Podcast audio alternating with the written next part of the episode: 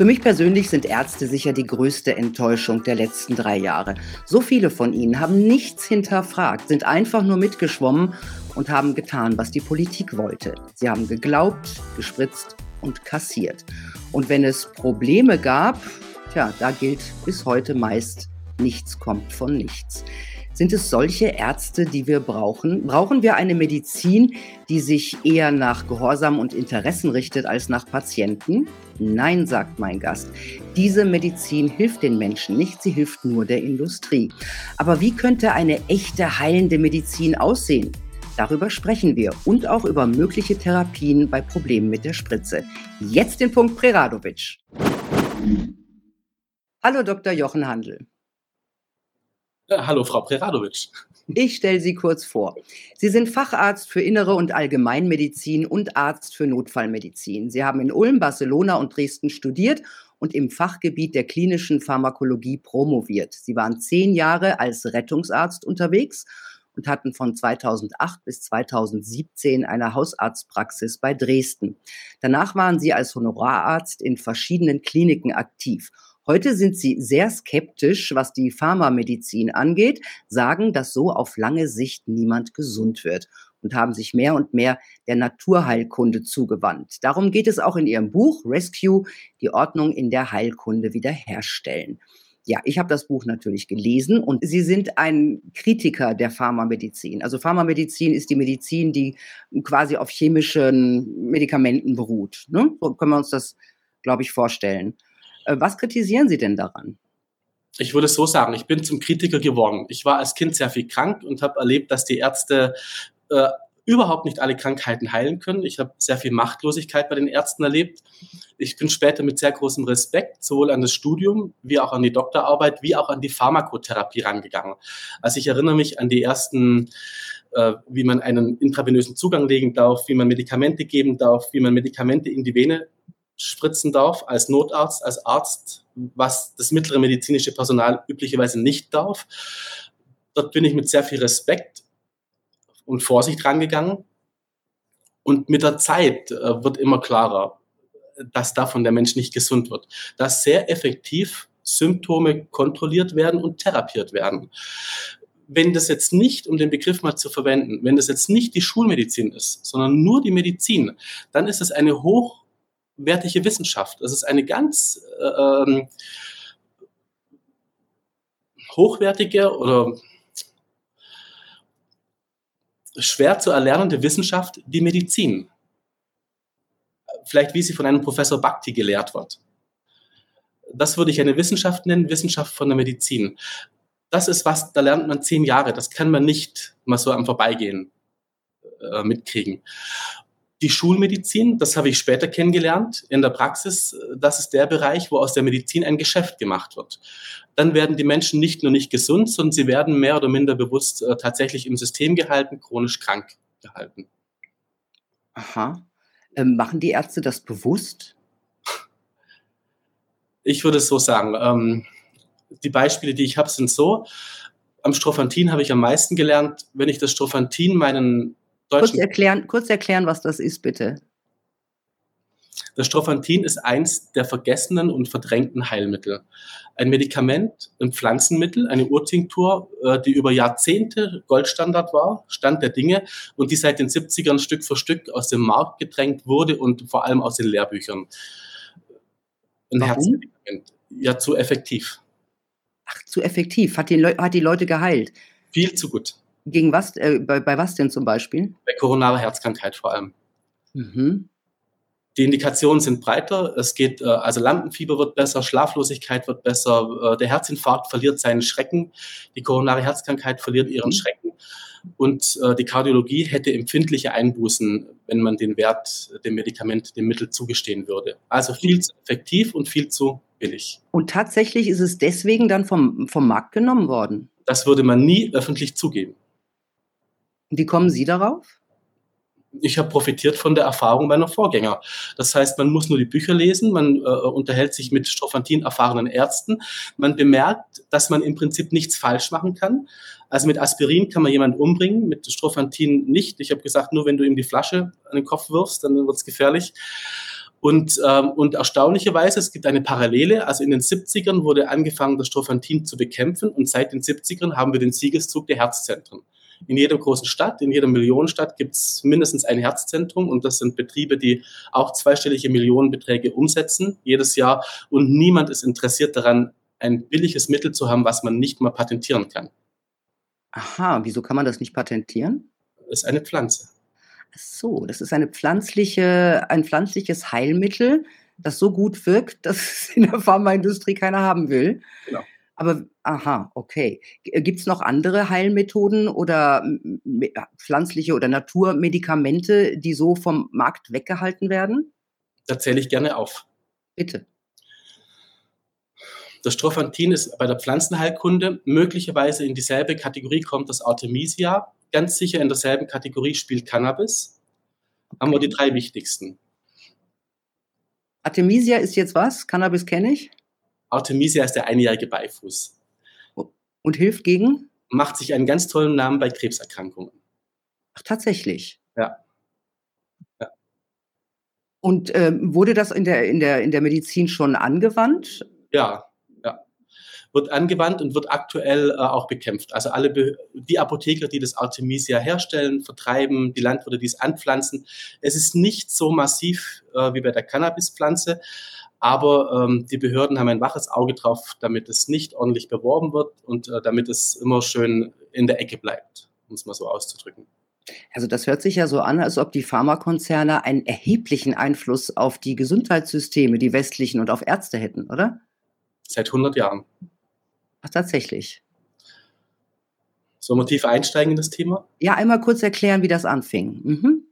Also sehr einfach zurückverfolgen lässt sich ähm, bis zu den ersten Milliardären der modernen Welt. Das sind die Herren äh, John D. Rockefeller und Andrew Carnegie. Gibt es entsprechende Stiftungen, die es lange vor der Bill und Melinda Gates Stiftung gab. Und geschichtlich zurückverfolgen lässt sich es ganz einfach bis zum Flexner Report, der 1912 in den USA ähm, veröffentlicht wurde und der dazu benutzt wurde, die Universitäten zu drängeln. Die Universitäten wurden massiv, auch finanziell unter Druck gesetzt, den Studenten nur noch Sachen beizubringen, die im Flexner Report erwähnt sind. Im Wesentlichen sind das die Pharmakotherapie, die Chirurgie, die Impfungen und natürlich die Basiswissenschaften. Das heißt, in der Wissenschaft ist der Arzt nicht eingeschränkt, er darf alles lernen. In der Therapie ist er massiv eingeschränkt, er darf nicht alles anwenden. Aha. Achso, gibt es da tatsächlich Verbote? Wenn man jetzt zum Beispiel, wenn Sie jetzt Strophantin anwenden würden als äh, bei einem Patienten, gäbe es da Ärger? Hier muss man ganz klar unterscheiden. Also wir bewegen uns im Bereich, das sage ich jetzt mal so frei, wir bewegen uns im Bereich der legalen Mafia. Das heißt, es wird nicht eindeutig so gesagt. Es ist vielleicht ähnlich wie bei den Journalisten. Man darf als Journalist auch 9-11 in Frage stellen. Nur was geschieht dann? Was geschieht dann? Und man darf auch als Arzt selbstverständlich äh, Strophantin und Cannabis einsetzen. Nur was geschieht dann? Man darf als Arzt auch das Chlordioxid einsetzen. Nur was geschieht dann? Ja, was geschieht dann? Ja, es, man hat Feinde auf allen Ebenen. Es gibt sowohl empörte Patienten, die sagen, Herr Doktor, Sie haben sich nicht ans Gesetz gehalten. Das heißt, der Feind äh, in Anführungszeichen ist bei der eigenen Kundschaft und beim eigenen Klientel. Dann hat man sehr schnell die Behörden auf dem Plan und im Zweifelsfalle, das wissen wir jetzt, da kommt die Hausdurchsuchung und nimmt einem den Laden auseinander. Und die Ärztekammern, welche Rolle spielen die? Sie haben die Wahl zwischen der langen und der kurzen Fassung. Wie soll ich, ich sagen? Ich nehme die kurze, wir haben noch so viele Fragen. Aus meiner Sicht und nach meiner Erfahrung sind die Ärztekammern ganz klar die Behörden, die die Ärzte auf Linie halten. Sie sind nicht mehr zuständig für die Qualität im Gesundheitswesen. Sie sind nicht mehr zuständig für die freie Wissenschaft. Sie sind nicht mehr zuständig für die Unabhängigkeit, sondern nur noch dafür, und die Strukturen funktionieren, dass der Arzt nicht aus der Reihe tanzt, dass er nichts macht, was den Lobbyisten unangenehm werden könnte. Okay, das hört sich hört sich nicht schön an für mich. Äh, Sie schreiben in Ihrem Buch, wir brauchen einen neuen Semmelweis-Effekt in der Medizin. Zur Info, Ignaz Semmelweis war ein Arzt im 19. Jahrhundert, dem wir die Hygiene in der Medizin zu verdanken haben. Er ging auch als Retter der Mütter in die Geschichte ein. Was wäre denn ein Semmelweis-Effekt? Also ich denke, der Begriff ist nicht sonderlich bekannt. Äh, wenn ich mich nicht irre, habe auch ich den definiert. Ich wüsste nicht, wer sonst. Also? Ich finde es ein hervorragendes Beispiel, weil es zeigt, wo die Ärzteschaft noch vor 150 Jahren stand. Das ist nicht lange her. sind paar Generationen. Hygiene war verpönt und das Kollektiv der Ärzteschaft konnte sich offensichtlich nicht vorstellen, dass mit dreckigen Händen eine Operation zu machen oder mit dreckigen Händen eine Geburt zu begleiten, möglicherweise schädlich für den Patienten ist. Das war unvorstellbar und durfte nicht hinterfragt werden. So, jetzt kam Ignaz Semmelweis im Wiener AKH, Allgemeinen Krankenhaus Wien, eine historische Stätte und konnte beobachten, eine wissenschaftliche Studie über Jahre. Es war einfach für den wachen Beobachter zu sehen, dass dort, wo die Hebammen, heute auch ein sehr unterdrückter Berufsstand, dort, wo die Hebammen arbeiten. Dort gibt es sehr wenige Kindbettfieber, sehr wenige Totgeburten. Die Komplikationsrate war niedrig. Die Hebammen offensichtlich haben sich die Hände gewaschen, haben hygienische Standards eingehalten. Die Ärzte der Geschichte nach waren wohl leicht überheblich und sind vom Sektionssaal, also von der Pathologie, äh, äh, direkt in die Gynäkologie marschiert und waren auch empört, als man ihnen gesagt hat, äh, so geht es nicht. Und Semmelweis hat es über viele Jahre beobachtet, aufgezeichnet und ausgewertet und konnte nachweisen, dass die Hygiene, das Händewaschen eben doch sehr wichtig ist. Und als diese Erkenntnis sich durchsetzte, gab es auch tatsächlich das, was wir jetzt auch beobachten. Es gab Menschen, die unglaublich schlechtes Gewissen hatten, weil sie einfach wussten, okay, ich habe vielleicht eine Mutter auf dem Gewissen oder ich habe ein Kind auf dem Gewissen. Es war ein Suizid äh, berichtet von einem Lübecker äh, Frauenarzt. Einfach weil er mit der Schuld nicht aus, äh, klarkommen konnte. Mhm. Aber andererseits äh, hat Ignaz Semmelweis eben den, er hat es nicht mehr erlebt, dass sich seine Erkenntnisse durchgesetzt haben. Ja. Das hat so lange gedauert. Aber ist jetzt der Semmelweis-Effekt das, dass er es nachgeprüft hat, dass er den Beleg für seine Theorie geliefert hat? Oder was ist der Semmelweis-Effekt, den Nein. wir eigentlich heute haben sollten? Belege für Theorien gibt es genügend. Das Problem ist, dass sie nicht anerkannt werden. Den Semmelweis-Effekt definiere ich so, dass ein gewisses Kollektiv von Menschen eine Wahrheit anerkennt, äh, dass sie nicht mehr dran vorbeikommt, dass sie der Sache ins Auge sehen muss. Beim Strophantin haben wir es kurz angedeutet. Beim Vitamin C aus meiner Sicht ist es noch viel glasklarer. Vitamin C wäre eine Substanz, die sich synthetisch herstellen lässt, wofür man die Pharma braucht. Man kann es nicht, zum Beispiel ohne die Reichstein-Synthese, für die es mal vor langer Zeit einen Nobelpreis gab. Das Vitamin C musste unterdrückt werden seit den 40ern, seit den 50ern durfte die Wahrheit nicht mehr gesagt werden. Und ich sage immer meinen Zuhörern, wenn das Vitamin C anerkannt würde, hätten wir die Diskussion nicht mehr um Krankenhaushygiene, wir hätten die Diskussion nicht mehr um Antibiotikaresistenzen und wir hätten eine völlig veränderte Impfdiskussion. Aber was, äh, was genau bewirkt Vitamin C? Also, hört sich an wie ein Wunderwutzi. Ja, das ist. Also einfacher kann man sagen, was geschieht, wenn es fehlt. Wenn das Vitamin C fehlt, stirbt Skorbut? der Mensch. Skorbut. Skorbut und dann äh, der Tod. Und wenn das Vitamin C ausreichend im Körper vorhanden ist, dann gibt es auf der biologischen Ebene, also wir sprechen nur von unserem Körper, äh, gibt es einen Zustand der verbesserten Gesundheit auf ganz vielen Ebenen. Die Wundheilung funktioniert besser, die Medikamente wirken besser. Selbst es ließ sich nachweisen, dass sich die Intelligenz steigert. Kinder, die mit äh, Vitamin C ausreichend versorgt sind, haben höheren Intelligenzquotient. Die Lebensdauer verlängert sich. Es sind unglaubliche Effekte. Ja? Und wieder ist es der Punkt, zu einfach, zu billig, nicht gut für den gesamten Markt äh, im Geschäft mit der Krankheit. Aber es gibt ja trotzdem viele Menschen, die Vitamin C sich in der Apotheke kaufen und dann jeden Tag eine Kapsel nehmen. Ja? Äh, ist das ausreichend? Also, was macht die dunkle Seite, wenn sie was nicht verbieten kann? Die macht was falsch?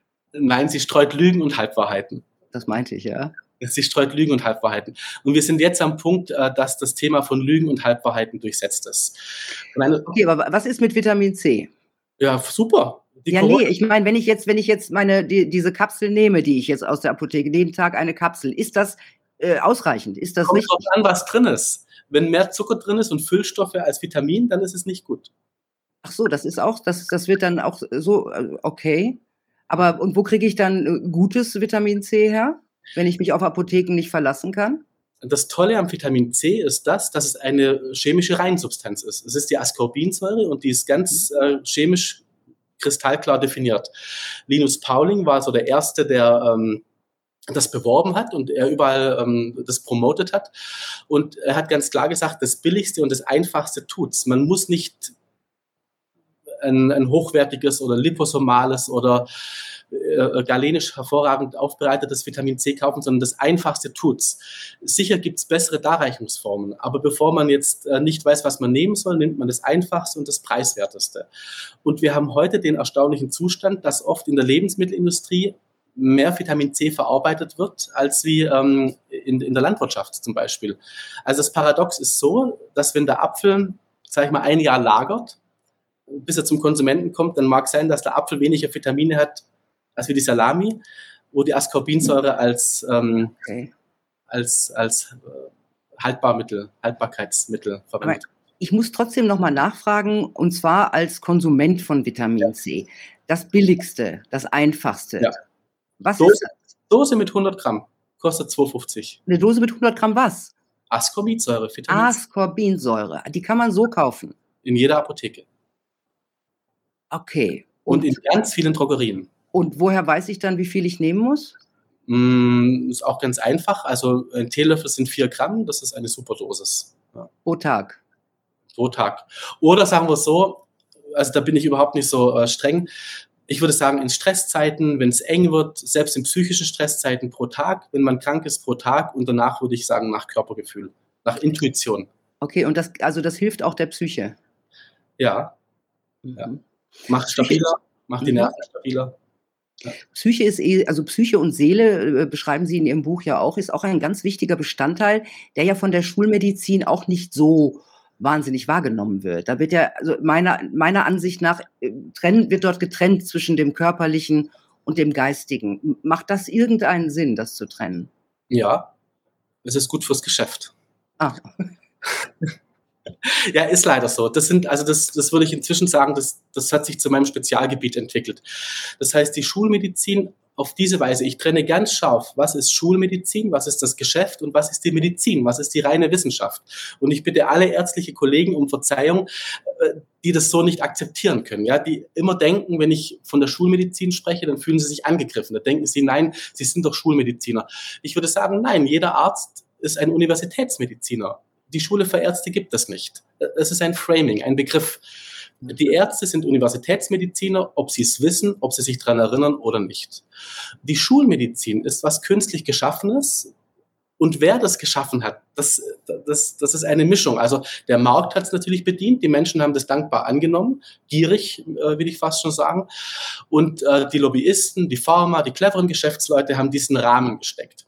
Und das Geschäft funktioniert viel besser nach dem alten Motto, teile und herrsche.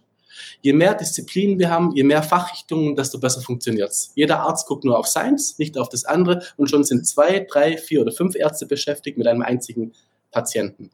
Und dass die Medizin in diesem Sinne sich nie für die Seele interessiert hat und die Psyche sehr verschwommen gehalten hat, was soll das sein, äh, das war auf jeden Fall gut fürs Geschäft. Im Gegenzug könnte man sagen, die alten Ayurveden, also die ganz alten Heilkunden, haben zum Beispiel die Psyche auch nicht so besonders beachtet. Sie haben herausgefunden, dass wenn man den Körper reinigt, wenn man dem Körper was Gutes tut, dann 90 Prozent der psychischen Probleme verschwinden. Einfach so. Mhm.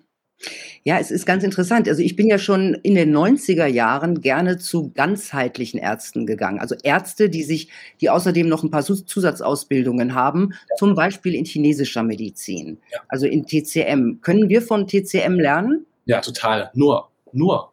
Was denn? Alles. Ja, nee. Bisschen mehr Futter bitte. Also, die TCM ist auf mehreren Säulen. Das habe ich nicht, ähm, also da fühle ich mich nicht als Fachmann. Da bin ich praktischer Arzt. Nee, aber nur, nur ganz kurz, nur ganz kurz. Was können wir von denen lernen? Ah, ein anderes Verständnis vom Menschen. Mhm. Ein Verständnis davon, dass das Unsichtbare gewürdigt wird. Das heißt, die Akupunkturpunkte sind nicht sichtbar, sie werden trotzdem behandelt und sie funktionieren. Das Nicht-Sichtbare bekommt eine Wertschätzung. Ähm, dann, dass die Ernährung einen sehr hohen Stellenwert hat. Die Kräutermedizin hat einen sehr hohen Stellenwert. Und wenn ich das noch sagen darf, ähm, es gibt keinen Krebs in der TCM. Es gibt keinen Krebs. Sondern? Ich habe eine Ärztin gefragt, ich habe gesagt, wie kann das sein? Die Bücher sind 2000 Jahre alt, 4000 Jahre alt, es, sind, es müssen doch alle Krankheiten beschrieben sein. Wie kann das sein, dass Krebs nicht vorkommt? Antwortet die Ärztin mir, Krebs, das gibt es nicht. Das ist eine Ansammlung von Schlacken. Ehrlich? Also die chinesische Medizin geht davon aus, dass es Krebs, so wie wir ihn kennen, nicht gibt, sondern dass es eine Ansammlung von Schlacken ist. Sie ordnet ihn völlig anders ein. Sie ordnet den Krebs völlig anders ein und das Thema Schlacken wird in der Schulmedizin auch ganz kontrovers diskutiert. Das heißt, wieder wird irgendwas abgestritten, damit das Geschäft besser funktioniert. Ich rate meinen Patienten dann immer, wenn sie zum Arzt gehen und von Schlacken reden, das Wort sollen sie vermeiden, sie sollen das Wort Stoffwechselendprodukte sagen. Dann kann der Mediziner nicht widersprechen. Ja, weil das habe ich auch mal gehört, ah, entschlacken und so, das bringt alles nichts. Genau. Ähm, stimmt also nicht, oder zumindest nach der chinesischen Medizin nicht. Also das heißt, ähm, man kann tatsächlich durch Entschlackung, also laut TCM, durch Entschlackung Krebs vorbeugen? Ich sage so, die Entschlackung. Die gibt es ja gar nicht, ja genau. Die Reinigung des Körpers, die Entschlackung, die Unterstützung der Reinigungsprozesse gehört zu den wichtigsten Behandlungsformen. Zu den wichtigsten Behandlungsformen, die von der Schulmedizin negiert werden. Wie mache ich das? Reinigung des Körpers oh. und so? Das ist auch sehr einfach. Ähm, ich würde sagen, fünf Methoden gibt es mindestens. Die einfachsten Reinigungsmethoden sind Wasser lassen und Stuhlgang. Das muss schon mal funktionieren. Die Niere muss funktionieren und der Darm muss funktionieren. Mhm. Als nächstes kommt die Atmung dazu. Das heißt, mit jedem Ausatmen, mit jedem Einatemzug, kann man sagen, wenn ich mich poetisch ausdrücke, äh, atmen wir Leben ein. Und mit jedem Ausatmen tun wir vergiftete Luft ausatmen, die die Bäume wieder nutzen. Also jeder Ausatemzug ist ein Akt der Reinigung. Das sind die normalen Methoden. Niere, Darm, Lunge. Danach kommen die Reservemethoden. Die Haut ist ein Reservereinigungsorgan. Das heißt, wenn der Mensch schwitzt oder wenn er Pickel bekommt, dann reinigt sich der Körper über die Haut. Okay. Die Füße gelten auch als Reservereinigungsorgan. Man sagt, die Füße sind die dritte Niere. Hm. Wie ist das mit dem Atem? Weil ich meine, atmen tun wir ja alle. Und jetzt mache ich auch äh, Yoga. Ja, ich bin jetzt nicht der, die Queen, aber ich streng mich an. Und da ist Atmen ja auch sehr wichtig. Da gibt es diese Atemübungen, ne, die, wenn man anfängt, einem manchmal ein bisschen langweilig vorkommen. Aber, also, aber heißt das wirklich, dass man lernen kann, besser zu atmen, gesünder zu atmen? Total total. Darf ich ganz kurz diese Stufenleiter der Heilkunde vorstellen, die ich in meinem Buch äh, angedeutet und beschrieben habe? Diese Tao, das ist die Jawohl. Ta Jawohl. Es gibt ein Tao der Heilkunde. Das ist etwas Vergessenes. Also ich habe es auch eigentlich nur zufällig gefunden letztes Jahr und ich habe nicht danach gesucht. Und deshalb heißt das Buch auch die Ordnung in der Heilkunde wiederherstellen. Das Geschäft funktioniert halt hervorragend, wenn man sich nur auf eine stürzt. Du musst nur in die Sauna gehen, dann bist du gesund. Du musst nur Vitamin C nehmen, dann bist du gesund. Äh, das stimmt nicht. Der Mensch ist sehr viel komplexer. Und das Heilsystem, was ich gefunden habe und was ich sehr gerne einfach jedem Arzt und jedem Patienten ans Herz legen möchte, das nennt sich ein Tao der Heilkunde, ein Tao der Medizin. Tao ist auch ein ganz altes Wort und bedeutet immer der Weg. Und dort werden sieben Stufen unterschieden. Die siebte Stufe und nie, äh, die Gewichtigkeit ist nicht, also die siebte Stufe ist nicht die unwichtigste, sondern die siebte Stufe ist die Chirurgie. Wenn irgendwas aus dem Körper weggeschnitten werden muss, wenn ein Knochenbruch gerichtet werden muss, wenn eine Wunde versorgt werden muss, das ist Chirurgie. Die vierte Stufe, genau in der Mitte, ist die Ernährung. Alles, was wir uns über den Mund zuführen und ich würde die Medikamente mit reinnehmen. Das ist genau in der Mitte. Es ist sehr wichtig, aber nicht das Einzige. Die erste Stufe, die oberste, ist die Meditation.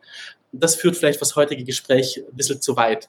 Und Yoga würde ich in den Stufen zwei, drei, vier und fünf sehen. Ich lese mal ganz kurz die Stufen vor, bevor Jawohl. es zu verwirrend wird. Also Stufe 1 Meditation, Stufe 2 Atmung, 3 Bewegung, 4 Ernährung, 5 Akupressur und Bäder, 6 Akupunktur und Moxibustion, 7 Chirurgie. Was ist Moxibustion? Das ist Akupunktur mit äh, zusätzlicher Wärme, wenn geräuchert wird auf dem. Ah, okay. Also äh, das sind die, wie kann man das sehen? Das sind, das sind die, die wichtigsten Stufen. Wenn wir, wenn wir da richtig gut handeln, dann bleiben wir, oder haben wir eine große Chance, gesund zu bleiben, oder? Das sind die Stufen nach der alten Wissenschaft und die Medizin hat, es gibt ja auch tatsächlich einen Fortschritt in der Medizin. Die Medizin hat sich extrem weiterentwickelt, die Heilkunde hat sich extrem weiterentwickelt. Das heißt, diese sieben Stufen aus meiner Sicht müssen gefüllt werden mit unseren modernen Erkenntnissen. Aspirin gab es noch nicht zu der Zeit, als mhm. ähm, äh, diese Stufen definiert wurden. Und Yoga aus meiner Sicht umfasst mehrere Stufen. Yoga geht, äh, umfasst die Bewegung, umfasst die Atmung, umfasst eine gesunde Ernährung und umfasst auch ähm, die, die fünfte Stufe ist, ähm, sind Heilmethoden durch Bewegung, also Physiotherapie, ähm, ähm, vielleicht sogar das Tai Chi, mhm. die fernöstlichen Massagetechniken. Mhm ist wie ein passives Yoga und eben auch das Yoga, das man selber aktiv anwendet. Das sind ja bei uns, bei uns in unserer äh, westlichen Welt oder so wie wir über Medizin denken, sind das so nice to haves, ne? kann man genau. auch machen. Genau. Ne? Aber äh, die sagen, das ist, das, ist, das ist viel wichtiger. Das Gegenteil ist der Fall. Es ist nicht nice to have, sondern es ist wirklich essentiell. Mhm. Ja. ja, hochspannend, hochspannend. Äh, man hört ja auch in den letzten Jahren immer äh, mehr von Selbstheilung, von Selbstheilungskräften. Äh, wie stehen Sie dazu? Das möchte ich so erklären.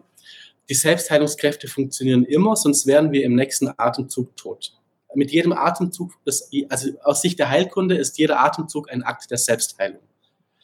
Die Selbstheilung kann blockiert werden durch negative Gedanken, durch zu wenig Bewegung, durch schlechte Ernährung und durch wirkliche Blockaden im Körper oder in den feinstofflichen Körpern. Wenn die Selbstheilung nicht blockiert ist, ja, dann würde ich sagen, wird der Mensch 100 ja, oder 120.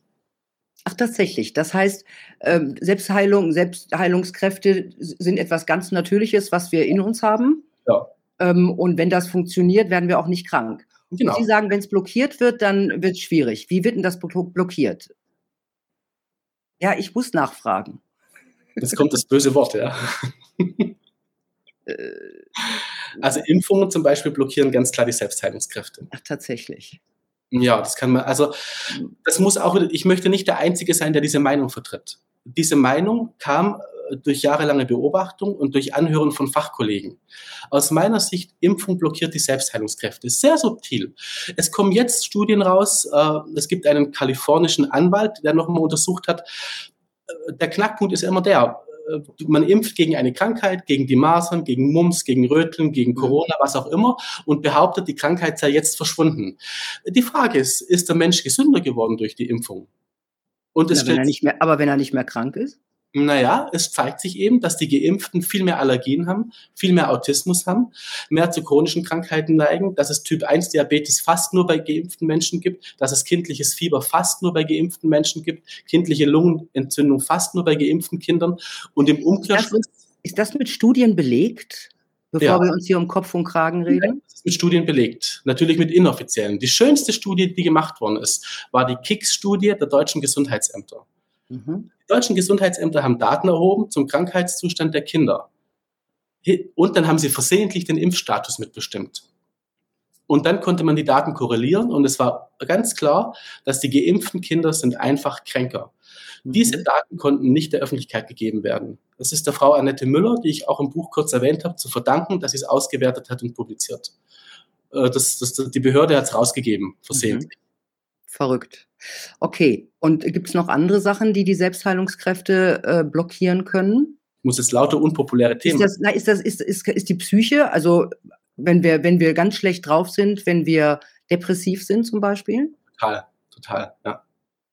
Also nicht leben wollen oder dunkle Gedanken tun immer äh, die Selbstheilungskräfte beeinflussen. Mhm. Deswegen dieser Slogan aus den 90ern, Think Positive, ist durchaus sinnvoll. Ja, total sinnvoll. Ja, ich habe ihn damals immer albern gefunden. Ich dachte, ich bin Realist. Aber inzwischen sehe ich es auch, sehe ich es auch ein bisschen anders. Es kommt das Alter, wo man es wertschätzt. Ich habe eine ganz, ganz liebe Bekannte, die hat einen Pflegedienst geführt, unglaublich erfolgreich, der erfolgreichste Pflegedienst bei uns in der Region. Dann wurde sie 60 oder 62, dann hat sie gesagt, du Jochen, ich mache Yoga. Das hätte ich nie gedacht von mir. Ich auch nicht. Ne? Ich habe es mal in den frühen Jahren angefangen, da war es mir dann irgendwie zu öde und aber mhm in, inzwischen muss ich sagen, ich liebe es und ich, ich spüre jedes Mal, wie es mir gut tut. Ja, also. das ist das Entscheidende. Also während man den Ärzten, den Schulmedizinern muss man ständig glauben. Man muss glauben, dass die Pille hilft, man muss glauben, dass die Impfung wirkt, ständig musst du glauben. Der Heilkunde, der Naturheilkunde muss man nichts glauben. Man macht es und man spürt, geht es einem besser oder nicht. Das ist das Kriterium. Wer heilt, hat recht. Genau. Und wenn es einem jeden Tag ein bisschen besser geht, was soll dann schiefgehen? Ja, äh, vollkommen richtig. Ja. Ähm, Allerdings ähm, äh, kommen wir mal zu, zu, zu, nochmal zu Krebs. Wir waren, wir waren ja schon gerade bei TCM bei Krebs. Ähm, äh, das ist ja auch, sagen wir mal, bei uns durchaus eine Volkskrankheit. Wenn es das, so hier gibt es das ja im Gegensatz zu China. Ähm, da setzt die Pharmamedizin auf Chirurgie, Chemotherapie und Bestrahlung in erster Linie. Ähm, ist das der richtige Weg Ihrer Ansicht nach oder der Ansicht der Methoden, denen Sie folgen? Frau Preradovic, jetzt würde ich vorschlagen, wir machen einen wichtigen, einen, wir machen einen wissenschaftlichen Ansatz. Wir gehen davon aus, die Chinesen haben recht. Und es gibt den Krebs nicht, es ist eine Ansammlung von Schlacken. Das ist eine Hypothese. Mhm. Die Gegenhypothese ist, die moderne Medizin hat recht. Der Krebs ist der böse Feind und er muss bekämpft werden mit Stahl, Strahl und Chemotherapie. Jetzt hat die moderne Medizin sich seit 40 oder 60 Jahren aber die Zähne ausgebissen, wie in einem Krieg, den man nicht gewinnen kann. Es werden neue Studien gemacht, es wird eine neue Chemotherapie erfunden, es wird noch ein teureres Bestrahlungsgerät für zig Millionen in einer Universitätsklinik eingebaut. Und was geschieht? Die Volkskrankheit Nummer eins oder zwei, nämlich der Krebs, ist nicht besiegt. Im Gegenteil, es wird mehr. Es ist ähnlich paradox wie die Vorstellung, sowohl Russland wie auch der Ukraine Waffen liefern zu wollen um einen Krieg zu beenden. Naja, aber kommen wir, bleiben wir, bleiben wir doch mal äh, bei der Medizin. Also diese, sagen wir mal so, dass, dass es immer mehr Krebs gibt, kann ja auch daran liegen, dass die Leute immer älter werden. Krebs ist ja auch eine Alterskrankheit, wenn die Zellteilung nicht mehr so gut funktioniert. So habe ich es mal gelernt, ja. Ähm, und, und, ähm, und zum Zweiten äh, hilft es ja oft auch. Also Menschen, die, sagen wir mal, sehr krank sind, einen Tumor haben, die werden bestrahlt, operiert, äh, kriegen Chemotherapie und sind danach doch gesund. Oder täusche ich mich da? Ich würde sagen, der Krebs ist dann eine Weile verschwunden. Der Krebs ist dann vielleicht ein paar Jahre weg. Das heißt, der Mediziner findet keine Symptome mehr. Man kann die Tumormarker nicht mehr nachweisen. Man hat das Geschwulst rausoperiert und der Patient ist nicht an der Behandlung verstorben. Und das ist der Erfolg der meisten Krebstherapien. Historisch belegen lässt sich äh, da, wo die USA in den 70ern versucht haben, den Kampf, den Kampf gegen den Krebs. Unter Präsident Nixon gab es eine nationale Anstrengung, den Krebs zu besiegen mit eben diesen Methoden. Und aus meiner Sicht war das so, die Wissenschaftler nach fünf oder zehn Jahren haben aufgegeben. Sie haben bemerkt, sie können diesen Krebs nicht besiegen. Sie können die Krankheit nicht besiegen ein vernünftiger Wissenschaftler verfolgt einen Ansatz fünfmal oder zehnmal oder fünfzigmal und wenn es nicht funktioniert, dann wird er den Ansatz ändern. Die Wissenschaftler damals in den USA haben auch den Ansatz geändert. Sie konnten die Krankheit nicht besiegen. Der andere Ansatz wäre der, die Gesundheit zu stärken. Und meines Wissens gab es in den 70ern eben den Punkt, dass man dann das der Bevölkerung nicht sagen konnte. Das konnte der Präsident Nixon damals, der diesen Nation. Was konnte der nicht sagen? Er konnte nicht sagen, dass wir den Krebs nicht besiegen können, oder? konnte nicht der Öffentlichkeit sagen, dass der Kampf gegen den Krebs, der Krieg gegen den Krebs verloren ist und dass man die Gesundheit stärken muss. Das war nicht öffentlich erwünscht. Diese Wahrheit musste verschwiegen werden. Mhm. Also kann man im Grunde Krebs verhindern durch zum Beispiel das Tau der Heilkunde, wenn man sich bewusst äh, bewegt, ernährt, meditiert, atmet, seine Selbstheilungskräfte in Schwung bringt, das Immunsystem stärkt mit Vitamin D, mit Vitamin C und anderen Sachen. Das heißt, da hat man bessere Chancen oder kommt man dann auf jeden Fall davon? Ich würde es anders ausdrücken. Selbst der Schulmediziner üblicherweise erkennt an, dass der Körper, unser Körper jeden Tag 100.000 Krebszellen produziert und wieder 100.000 Krebszellen abbaut. Es kommt nicht zu einem soliden Tumor. Und wenn man also diese Krankheit nicht besiegen kann, die Presse zeigt es auch, ganz viele Prominente, die den Kampf gegen den Krebs gewonnen haben, fünf Jahre später kommt er zurück, dann verlieren sie doch. Ja äh, dann ist es sehr viel sinnvoller, nicht die Krankheit zu bekämpfen, sondern die Gesundheit zu stärken und auch gerne unter medizinischer Kontrolle. Gerne ähm, äh, zum Urologen gehen, gucken, was macht der PSA-Wert. Also aus der Praxis kann ich die Anekdote erzählen, dass ich eine Heilpraktikerin kennengelernt habe, die nur mit Lebermitteln äh, die Tumormarker so weit runterdrücken konnte, dass ich selber das nicht glauben konnte. Ich habe sie angerufen, ich habe gesagt, wie kann das sein? Warum ist der Tumormarker so tief?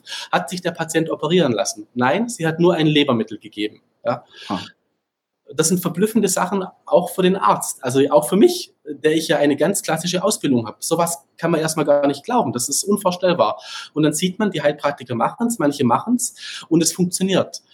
Oder ich habe, glaube ich, im Buch auch erwähnt, das Beispiel meiner Großmutter, die ähm, angeblich Hautkrebs hatte und sich einfach nicht davon hat verrückt machen lassen. Den hat sie 30 Jahre lang beobachtet und zum Schluss war es kein Thema mehr. Und in meiner ganzen Zeit, in 20 Jahren, habe ich, ich bin ja auch kein Onkologe, das ist oft so, dass dann der Patient, wenn er onkologisch auffällig wird, dann ist er halt weg vom Hausarzt, dann geht er zum Onkologen, aber ich habe nur einen einzigen Patienten am Hautkrebs sterben sehen. Einen nur. Und dann weiß man oft nicht, ja, ist er jetzt am Hautkrebs gestorben? War er dann doch auch schon Mitte 70? Waren es die Nieren? Es ist sehr schwierig, dort eine mhm. ganz, ähm, äh, da gibt es einen Ärztewitz. Soll ich den erzählen? Wenn er kurz ist. ist kurz, ja. Was unterscheidet den Chirurgen, den Internisten und den Pathologen? Was sind die Unterschiede, ja? Mhm. Also der Chirurg, der kann alles und der weiß nichts. Mhm der Internist, der weiß alles, aber der kann nichts, ja. Mhm. Und der Pathologe, der weiß alles und der kann alles, es ist nur zu spät. ja, okay. Okay. Also ich muss sagen, äh, was Sie, was Sie da über Krebs äh, erzählt haben, ist hochspannend, aber auch ein bisschen verstörend, weil es so ganz was anderes ist, als was als wir gelernt haben oder als so der normale Common Sense ist. Ne? Also das, das, was, was, was uns vermittelt wird. Aber es ist auf jeden Fall hochspannend, da, da mal weiter zu, zu forschen. Also ich meine, es gibt ja inzwischen in, auch in der sogenannten Schulmedizin äh, die Immuntherapie. Geht die in die richtige Richtung? Ich möchte den Kreis nochmal schließen von der Krankheit, vom Krankheitsverständnis und zum Witz. Es ist die letzten 20 Jahre auch geschehen, dass fast keine Obduktionen mehr gemacht werden. Mhm. Und in der praktischen ich sage mal so, als praktischer Arzt hat man eine Pflicht immer beim toten Patienten, man muss die Leichenschau machen und man muss den Totenschein ausfüllen. Das ist auch eine heilige Pflicht. Ja. Und ähm, ich habe erlebt bei Kollegen und auch bei mir selber, dass natürlich das manchmal nicht so einfach ist, festzustellen, woran ist der Patient jetzt gestorben. Beim Autounfall ist es leicht, ja. Beim Herzinfarkt ist es noch nachvollziehbar. Wenn er tot in der Wohnung liegt und du kommst am Tag später, ist es nicht so einfach. So. Und ich habe ganz oft erlebt, dass bei einer Krebsdiagnose einfach nicht mehr weiter nachgeforscht wird. Hatte er jetzt Nierenversagen, war es Leberversagen, äh, gab es eine Lungenentzündung, an der der Patient verstorben ist? Nein, sobald eine Krebsdiagnose klar ist, dann wird der Krebs auch als Todesursache Nummer eins angegeben. Dann hat man es als Arzt leicht. Man muss nur sagen, ach, hier war mal ein Krebs, zack, das ist die Todesursache. Hätten wir noch eine Kultur der Obduktionen, dann würde der Pathologe vielleicht sagen, nein, nein, der Krebs hat ihn gar nicht getötet. Es war die Niere, es war die Lunge, es war die Leber. Und dann würde man den wahren Ursachen dieser Krankheit auf die Spur kommen. Und gefragt ähm, zur Immuntherapie ist natürlich jetzt mein Problem und das ist auch jetzt aktuell das Problem sehr vieler Ärzte und sehr vieler Patienten der Industrie, die einmal lügt, der glaubt man nicht.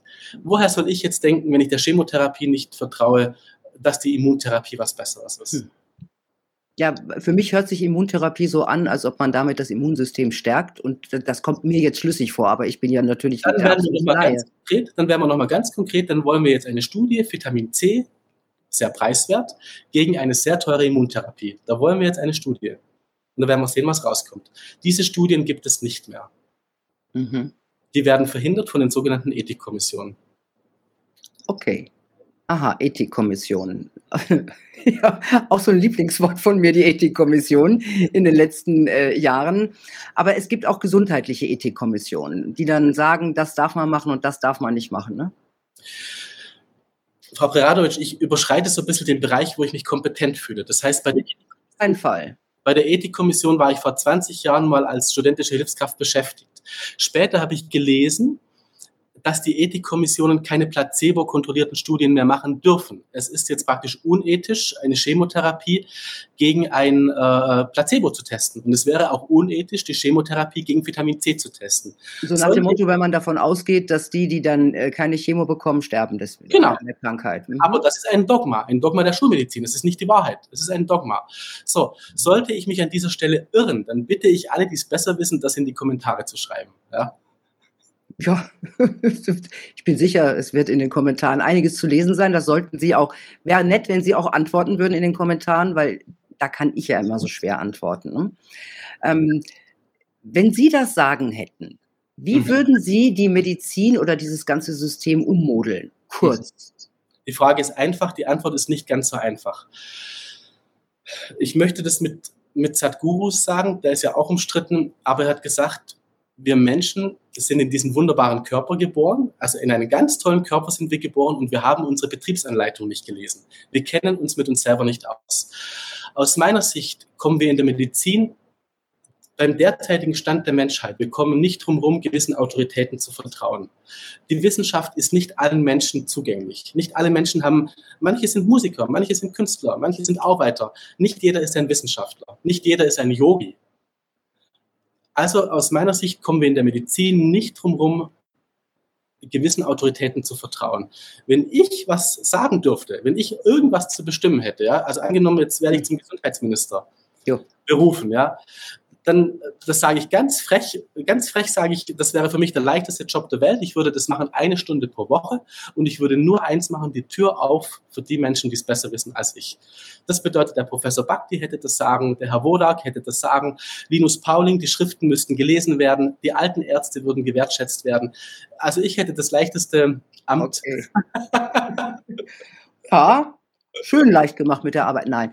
Der ähm, jetzt kommen wir nochmal äh, auf mögliche Impfschäden äh, durch die sogenannte Corona-Impfung.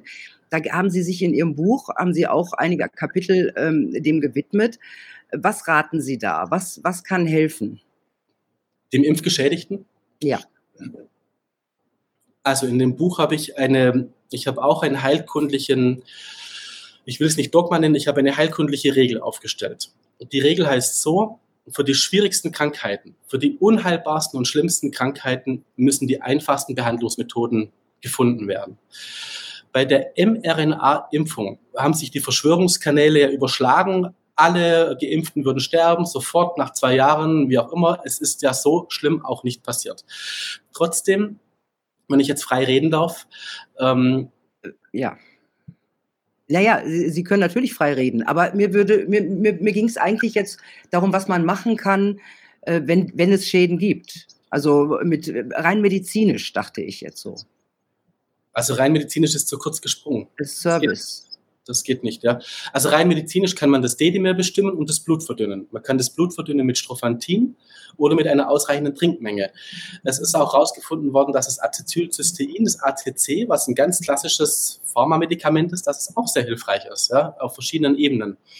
Man kann regelmäßig zum Arzt gehen und äh, eine Thrombose ausschließen lassen. Man kann Intelligenztests machen, ob man noch klar denken kann, ja, weil wir davon ausgehen müssen, dass tatsächlich diese Mikrotrompen, die entstanden sind, mhm. das Gehirn verschlacken, äh, das Gehirn beeinflussen, die Denkfähigkeit beeinflussen und eben zu Gerinnseln führen in allen möglichen Körperteilen, vor allem dort, wo es äh, die feinsten und die kleinsten Blutgefäße gibt. Und das ist unter anderem eben äh, im Nervensystem, im Gehirn, im Rückenmark.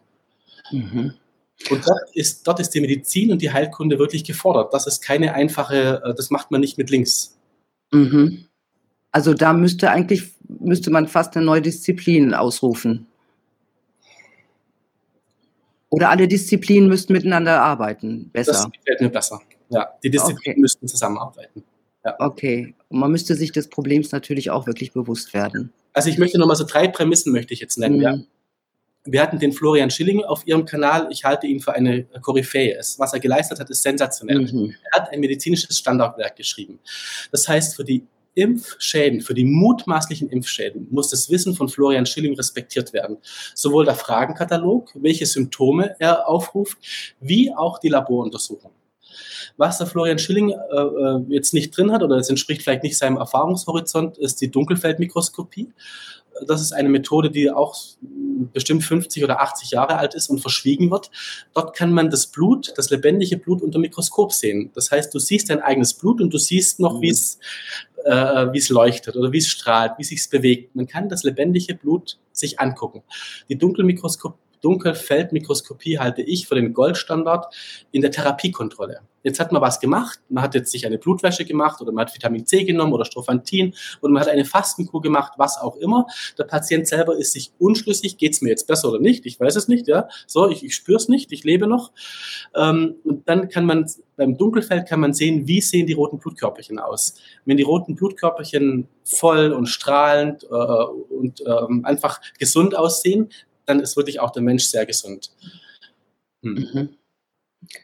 Gut, ah, Fasten haben Sie gerade erwähnt. Fasten ist auch was Sinnvolles? Total. Total Aha, also so einfach 20 Tage nichts essen, außer, außer Brühe oder wie, wie macht man das? Ich habe es noch nie gemacht.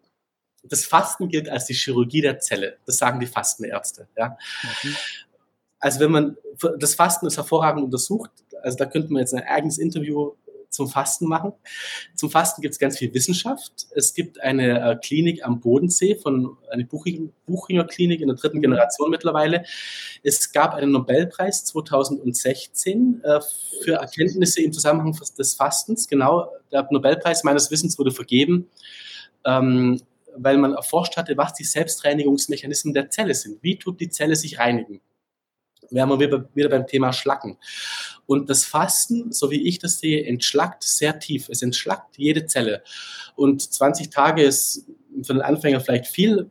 Es ist schon sehr viel gewonnen, wenn man mit Intervallfasten anfängt. Das ist so der ich habe ich hab gehört, da fressen die, äh, die Zellen dann den Müll quasi weg. Wenn sie nichts kriegen, dann sagen sie, wo kriege ich was zu essen her und fressen den Müll aus der Zelle. Kann man das so sagen? Wie ich so kann man das ausdrücken, würde ich schon so sagen. Ja. Fand ich auch sehr spannend. Das heißt immer, äh, wie, wie heißt das, acht Stunden nichts essen oder 16 Stunden ja. nichts essen?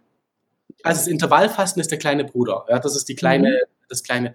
Und das richtige Fasten, dass der ganze Körper in einen Fastenmetabolismus kommt, das ist eine andere Nummer. Das beginnt nach dem dritten Tag. Und tatsächlich ist es so, der Körper entschlackt, er läuft auf Hochtouren. Man kann sich irgendwie auch so kulturgeschichtlich erklären, wenn der Mensch nichts zu essen hatte und sich wieder Nahrung beschaffen musste, dann muss er leistungsfähig sein. Dann gibt er alles, damit er sich wieder Nahrung beschaffen kann. Mhm. Man ist während des Fastens nicht geschwächt zumindest nicht dauerhaft. Ja. Man, man, braucht vielleicht viel Ruhe, man muss auch viel schlafen, aber in der Zeit, in der man wach und aktiv ist, hat man total seine Kräfte, geistig wie auch körperlich. Mhm. Ja, spannend. Jetzt werde ich mich mal mit dem Fasten auseinandersetzen. War Sie übrigens ein total nettes Gespräch. Oh. mit mir? Ja, hat mir jetzt gut Spaß gemacht. Wir sind ein bisschen hin und her gehopst, aber ich glaube, im Grunde hatte das, hatte das eine gewisse Stringenz und man konnte dem ganz gut äh, zuhören. Also vielen Dank für diesen Ausflug in eine mögliche menschengerechte Medizin und hoffen wir das Beste. Ich weiß, Sie sind Optimist. Wenn ich den roten Faden hinterher nochmal reinlegen darf. Der rote Faden sollte sein die Heilkunde. Die Heilkunde als unterdrückte Wissenschaft der letzten 100 Jahre. Der Reik Gauwit ist auch ein Kollege, den ich sehr schätze. Er sagt, in der Schulmedizin ist nur das übrig geblieben, was die Hexenverbrennung überlebt hat. Das sind harte Worte und das wäre ein roter Faden eigentlich aus meiner Sicht müssen wir zurück 250 Jahre, 500 Jahre das alte Wissen wertschätzen und die modernen wissenschaftlichen Erkenntnisse auch wertschätzen. Genau, das, aber Aderlass lassen wir weg, ne? ich schon gemacht. Okay, ach so, auch schon. Alles klar. Gut, ich glaube, wir brauchen noch ein paar, noch ein paar Gespräche, wir zwei. Also, vielen lieben Dank fürs da gewesen sein. Hat, äh, war echt spannend und das Fasten gucke ich mir jetzt an. Jawohl. Tja, Leute, es braucht wohl ein Umdenken in der Medizin, aber auch bei uns. Möglicherweise müssen wir auch lernen, dass es nicht einfach reicht, äh, einfach gegen alles eine Pille zu schlucken und dass das auch nicht immer nur hilft und äh, dass Heilung und Gesundheit vor allem auch in unserer eigenen Hand liegen. Ne? Stichwort Eigenverantwortung und dass Aufmerksamkeit, Achtsamkeit, Humor und Lebensfreude keine Nebensächlichkeiten für ein gesundes Leben sind, sondern echt wichtig. Ich wünsche euch ein frohes 2023, eine gute Zeit und bis ganz bald. Tschüss.